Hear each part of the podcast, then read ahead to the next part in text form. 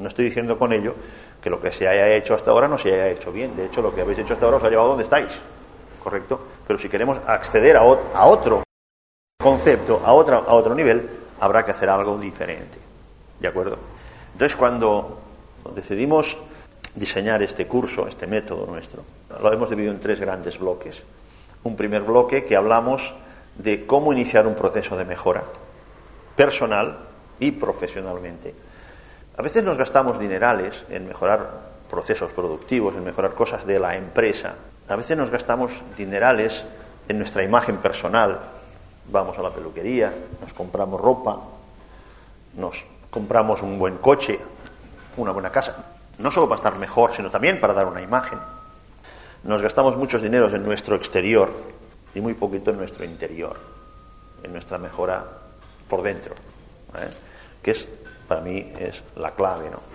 Una vez hayamos hablado de cómo iniciar ese proceso de mejora, que parte ya lo conocéis, hablaremos, y esto ya será totalmente nuevo para vosotros, hablaremos hacia dónde canalizar ese proceso de mejora. O sea, es como si tú eh, primero te damos unas herramientas y te enseñamos a utilizarlas.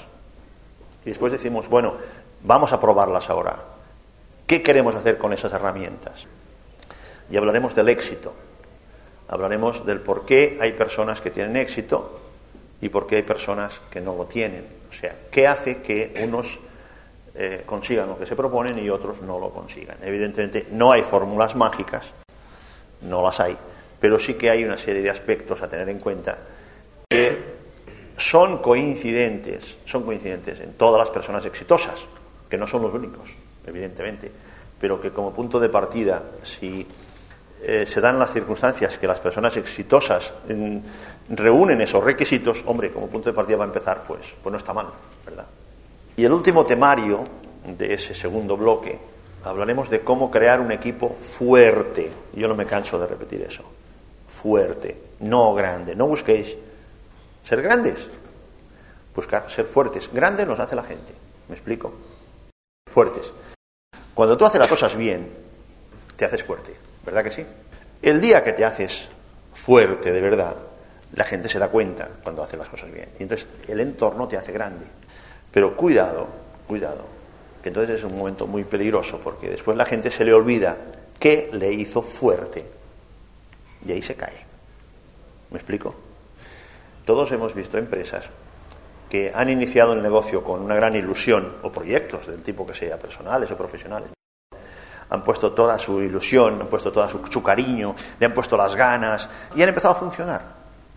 Y cuando han empezado a funcionar se vuelven listos. Viene el financiero de turno y dice, hombre, aquí si cortáramos eso por aquí, nos ahorraríamos rap pesetas. Eso del rap, ¿eh? es para que pongáis la cifra que queráis. Y tiene razón el hombre.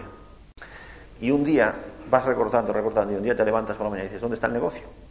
Esto cuando lo haces no se nota en el momento de hacerlo. No se nota, porque la producción de hoy es consecuencia del flujo de lo que has estado generando antes, es fruto del, fondo de comercio que has creado antes. Pero si tú dejas de alimentar la caldera igual que antes, si dejas de hacer las cosas que antes te hicieron producir eso, va a llegar un momento que cuando se acabe ese que habías creado de, de inicio, cuando tengas que vivir de lo que estás haciendo hoy, porque lo que vives hoy es fruto de lo que has hecho ayer, ¿eh? Cuidado, ¿eh? Pero lo que hagas hoy será lo que comerás mañana. Entonces, cuidadito con lo que haces hoy. Porque puede que hoy hagas las cosas peor y sigas cobrando de lo que hiciste ayer, ¿correcto?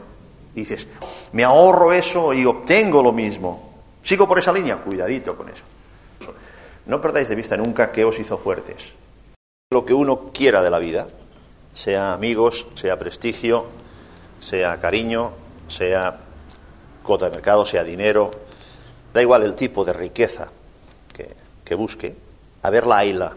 Y hay más abundancia, afortunadamente, a pesar de todos los problemas en ese país nuestro, hay más abundancia de la que podamos necesitar.